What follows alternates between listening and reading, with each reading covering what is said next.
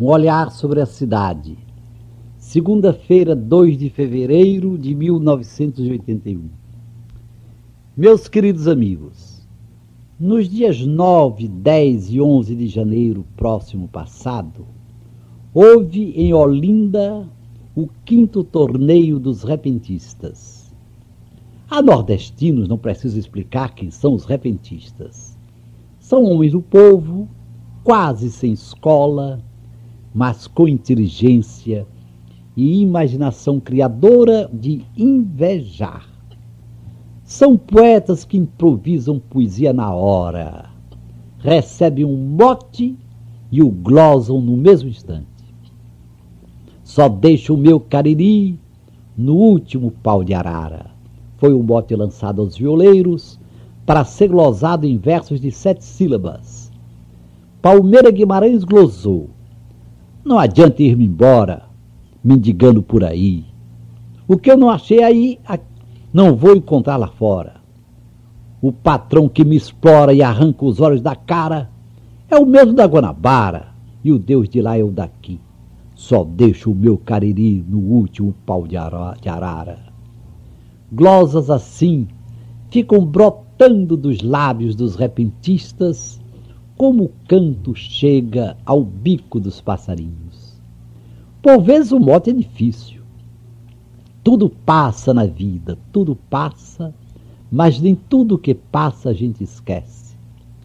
Dimas Batista glosou os carinhos da mãe estremecida, os brinquedos do tempo de criança, o sorriso fugaz de uma esperança, a primeira paixão de nossa vida um adeus que se dá por despedida, o desprezo que a gente não merece, e o delírio da lágrima que desce nos momentos de angústia e de desgraça. Tudo passa na vida, tudo passa, mas nem tudo que passa a gente esquece. Dez, vinte, trinta glosas são improvisadas pelos dois repentistas, sendo que é um acabar e o outro emenda. O povo gosta muito dos desafios. Os dois repentistas ficam se insultando a valer. Só de faz de conta. Começam amigos, acabam mais amigos ainda. O povo fica a noite toda e entra de madrugada dentro ouvindo os repentistas. E quem quiser que se iluda, o povo está por dentro dos problemas do nosso país e do mundo. Sabe direitinho de quanto é a nossa inflação, qual é a nossa dívida externa, quem são e o mal que fazem as multinacionais, quem pensa que manda e quem manda em nosso país. Impressionante o espírito de fé dos repentistas.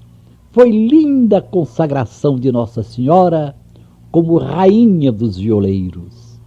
E a mãe de Deus e nossa mãe ficou felicíssima com seu novo título. Ela aceita de coração ser rainha dos violeiros. Até amanhã, às cinco para as sete, se Deus quiser.